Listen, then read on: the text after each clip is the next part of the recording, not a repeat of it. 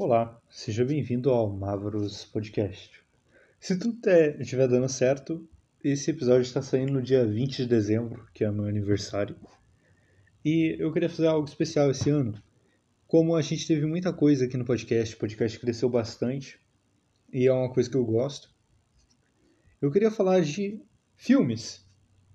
Eu escolhi alguns filmes para a gente citar desse ano e eu vou tentar elencar qual foi o melhor filme deles, no, na minha opinião. Todos esses filmes eu assisti no cinema.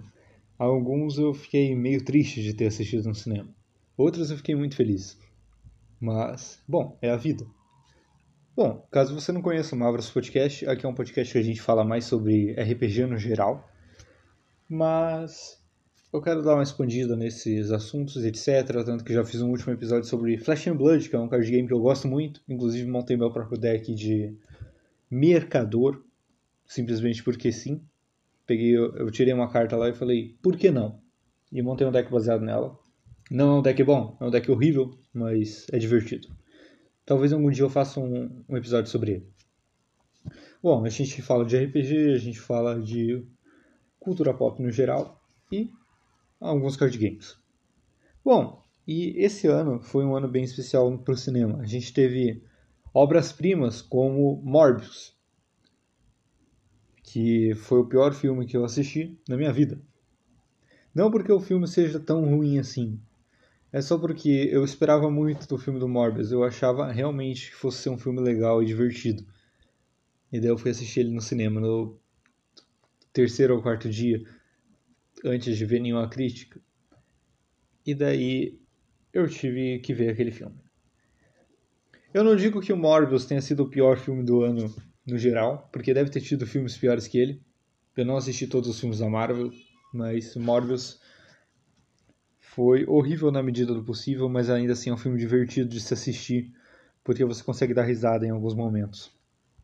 Ainda assim, o filme conta sobre o Morbius, que é o Michael Morbius especificamente. Um vilão do Homem-Aranha bem antigo, só que aquele é um anti-herói. Bom, é um filme novo lançado pela Sony, não é tão divertido assim, ele acabou virando um meme depois de um tempo, e daí pediram para relançar no cinema porque o povo não tinha tido a oportunidade de assistir, e daí ninguém foi assistir de novo. E Morbius acabou se consolidando uma menção honrosa para cá porque é um filme horrível, na minha opinião, o pior filme que eu assisti no ano, e foi isso. Bom, seguindo em frente, a gente sai de Morbius e vai para The Batman, The Batman, do Robert Pattinson e do Matt Reeves, que, na minha opinião, é o melhor filme do Batman. Sim, eu não gostava tanto do Robert Pattinson como ator até o filme do Farol. E o Farol foi o filme que fez eu gostar do Robert Pattinson como um ator. O Farol é um filme maravilhoso, de um diretor que a gente vai falar aqui ainda nesse episódio, que eu recomendo muito de assistir. É um filme que tem um ótimo trabalho histórico e tudo mais. Mas The Batman, para mim, é o melhor filme do Batman e talvez o melhor do ano, não vou dizer ainda, porque tem a parte do Batman, desculpem a moto passando no fundo, tem a parte do Batman que não tinha sido tão explorada no cinema até então, que é o Batman Detetive, que é a parte que eu mais gosto do Batman nos quadrinhos. Pelo menos o Batman Bruce Wayne, a parte mais divertida dele é a investigação. É claro que a gente tem outros Batmans mais legais, como o próprio McGuinness, não lembro, eu não lembro o nome dele, mas eu sei que é McGuinness, que é o Batman do futuro, é o Terry McGuinness. Ele surgiu numa animação, acabou ganhando, fazendo sucesso e acabou indo para os quadrinhos. E ele é um Batman que é focado em piadinhas e também um pouquinho em ação, bem mais ação do que o outro. E é um Batman que eu gosto bastante. Ainda assim, o Batman do Bruce Wayne, para mim, é o melhor Batman em quesito investigativo. E o filme do The Batman, The Batman foi maravilhoso. Tanto por causa do filme em inglês que eu assisti no cinema, quanto o filme dublado, que eu também assisti no cinema, fui assistir duas vezes. Porque o filme é maravilhoso. A dublagem do Wendell Bezerra, apesar do pessoal ter criticado bastante, foi uma das coisas que eu mais gostei, foi muito foda, eu achei muito da hora. E The Batman acabou ganhando um lugarzinho no meu coração e para mim é o melhor filme do Batman. Apesar de Cavaleiro nas Trevas ser muito legal, tanto por causa do Coringa do Heath Ledger e etc. Mas The Batman é um filme que eu achei maravilhoso. Eu estou esperando ansiosamente pela continuação. O charada que aparece no filme, apesar de ter muita pouca coisa a ver com o charada dos quadrinhos em questão de roupa, ainda assim é um dos melhores charadas que eu já vi, porque ele realmente te dá um medo dele etc. The Batman é um dos melhores filmes do ano, com certeza o melhor filme do Robert Pattinson que saiu esse ano, porque eu não sei se saiu mais algum outro, e ganhou um, coração, um lugar no meu coração. Seguindo em frente, nós temos um filme também um pouco mais sério, O Homem do Norte. Ele é do diretor Robert Eggers, que é o diretor do Farol e o diretor de A Bruxa. Ele é um filme que pode ser considerado um pouco lerdo para o pessoal que gosta mais de filmes de ação, mas ainda assim é um filme muito bom.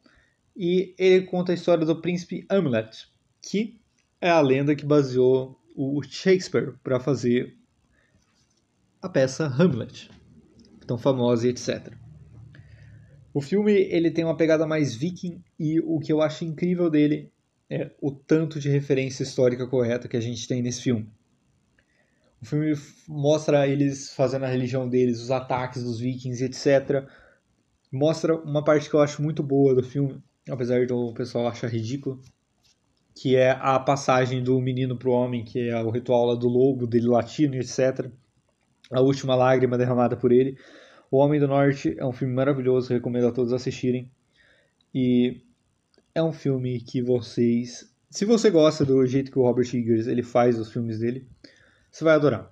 O Alexander Skarsgård, eu não sei falar muito bem o nome dele, e a Bjork fazem ótimos papéis no filme. A Anya também, que são os, o, a Anya e o Alexander Skarsgård são os atores principais do filme. O Alexander fazendo o Hamlet e a Anya fazendo a Olga, que são filmes maravilhosos, é um filme muito bom. A gente tem o William Dafoe. Pô, é o William Dafoe muito foda. E é um filme que eu recomendo a todos assistir. Se você não assistiu no cinema, assista nem que seja quando sair, tipo, em alguma plataforma para você assistir. Assista, não perca a oportunidade de assistir um filme tão bom. Ainda mais se você gosta da cultura nórdica e viking. Você vai encontrar várias referências, principalmente referências históricas. Ele não é um filme focado na fantasia medieval nem nada do tipo. Ele é mais um filme histórico, mas ele ainda tem os elementos low fantasy que podem ser considerados low fantasy ou você acaba achando que são alucinações, etc. E talvez seja, no mínimo, uma experiência divertida de se assistir. Avatar 2 entraria aqui nesse nesse programa, mas eu não assisti ainda e nem sei quando vai lançar, para falar a verdade. É um filme que eu queria assistir devido ao Avatar 1 eles ter sido um filme muito importante para mim, foi um dos primeiros filmes que eu fui assistir no cinema. E eu tava esperando muito desse filme, mas acho que lança só dia 15, apesar desse episódio estar saindo dia 20. Calma aí, eu vou olhar. Bom, pesquisei aqui o episódio. Eh, o episódio não. O Avatar O Caminho da Água, que é o Avatar 2, ele só sai dia 15 de dezembro. E o episódio está saindo no dia 20, mas eu já estou gravando ele no dia 10 ou dia 11. Eu não sei agora é praticamente quase meia-noite. Bom, continuando. Avatar merece uma menção honrosa por. Provavelmente vai ser um filme que vai trazer muitos efeitos visuais muito fodas, igual foi o primeiro. E é um filme que eu queria muito assistir, mas não sei se vou chegar a assistir esse ano ainda. Bom, seguindo em frente, um dos filmes que eu mais gostei desse ano também, O Peso do Talento, ou um filmezinho do Nicolas Cage interpretando Nicolas Cage. Bom, esse filme é um filme que eu achei maravilhoso. Eu assisti ele duas vezes no cinema e assisti ele mais tipo umas oito vezes quando saiu no Prime Video, porque é um filme muito bom. É um filme muito engraçado de ação e comédia. Ele tem o Nicolas Cage, ele tem o Pedro Pascal e esses dois são maravilhosos atuando juntos.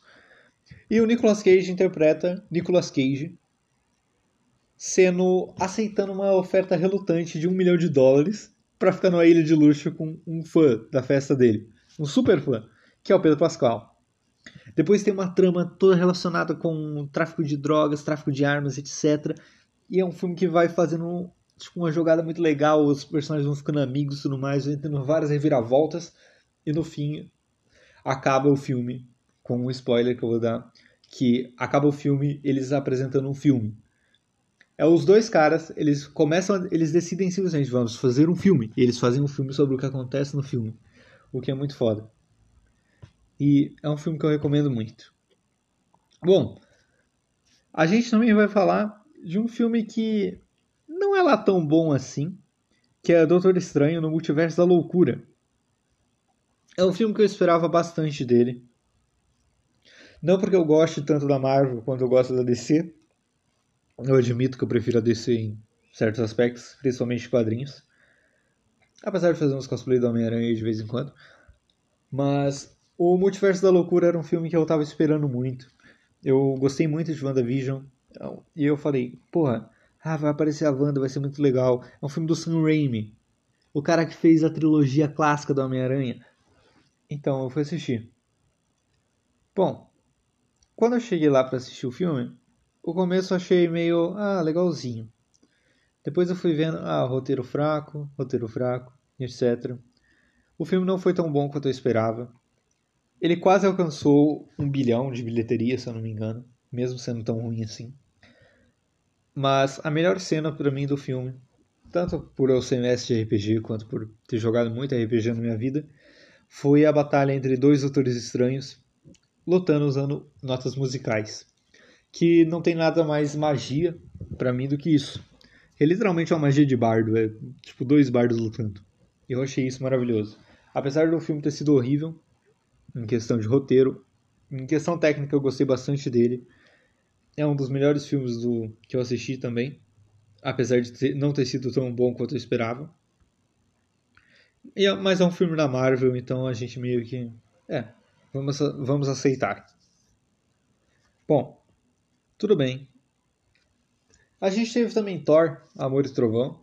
Eu não vou nem citar nada desse filme porque eu não cheguei a assistir. A única coisa que eu assisti dele foi uma animação do Nando Moura falando mal do filme, daí os caras fizeram a animação, ficou muito bom. E eu gostaria muito de citar uma frase que ele disse que é você acha que os caras não vão conseguir fazer algo pior que o Morbius? Eles vão lá e conseguem. Então, isso meio que me deixou com medo de assistir o filme no cinema, então vou esperar até sair em algum lugar mais barato para assistir. E eventualmente eu vou acabar assistindo. Bom, tivemos vários filmes esse ano. E como eu disse, temos dois desses filmes, que eu, três deles, para falar a verdade, que eu gostei bastante. Que foi O Peso do Talento, que eu assisti várias vezes. The Batman, que eu também assisti várias vezes, e O Homem do Norte, que eu assisti duas vezes apenas. Uma no cinema e outra aqui em casa. O Homem do Norte, ele merece o terceiro lugar para mim, porque ele foi um filme maravilhoso, impecável em questão, em todas as questões, mas ele é um filme um tanto quanto lerdo em questão de ação, apesar de ter algumas cenas muito brutais. É um filme que eu gostei bastante, mas ainda assim não supera The Batman, que é o meu segundo lugar na lista. The Batman para mim é o melhor filme do Batman e eu espero que eles continuem nessa linha de fazer filmes do Batman mais divertidos em questão não em questão de piadinhas etc, mas um filme divertido de se assistir com você tentando desvendar o mistério junto com o personagem etc, porque que o Charada tá fazendo aquilo e é um filme que eu amei de coração. E para mim fica em segundo lugar porque O Peso do Talento realmente, na minha opinião, foi o melhor filme de 2022. É um filme original, um filme feito pelo Nicolas Cage, dando todo o seu melhor de si para interpretar várias versões dele. Você vê o Nicolas Cage depressivo, inclusive a melhor cena para mim do filme do Peso do Talento é o Nicolas Cage conversando com o Nicolas Cage jovem dentro do carro e o Nicolas Cage jovem é só uma alucinação. Isso é maravilhoso. Eu recomendo muito que você assista o Peso do Talento. E o meu top 3 de 2022 foi O Peso do Talento, The Batman e O Homem do Norte. Três filmes muito tops. E eu gostaria de citar também Top Gun Maverick, que foi um filme que eu assisti eu gostei do filme, mas eu resolvi não citar ele anteriormente aqui na competição porque pô, Top Gun é um filme que vai muito pro meu emocional, porque eu assisti o primeiro várias vezes quando era criança. E eu não achei justo vir e trazer um filme que traz um apelo emocional tão grande para mim, apesar de ser um filme bom, ótimo. Eu achei que ele não merecia entrar no destaque como filmes, mas ainda assim eu considero ele o meu quarto lugar de melhor filme do ano. E é isso. Espero que tenham gostado de ouvir esse podcast. Foi mais um podcast sobre opiniões pessoais. Se gosta aqui do nosso trabalho, considere nos seguir no Spotify, nos compartilhar. Nós também temos um Apoia-se, apesar de não, estamos, não estarmos utilizando tanto ele. Também dá para você apoiar a gente pelo servidor lá do Discord, a gente tem várias coisinhas. Temos inclusive alguns suplementos de RPG baratos feitos só para ajudar o, o podcast aqui a se manter. Espero que tenha gostado. Muito obrigado por tudo desse ano. Falou, tchau, fui.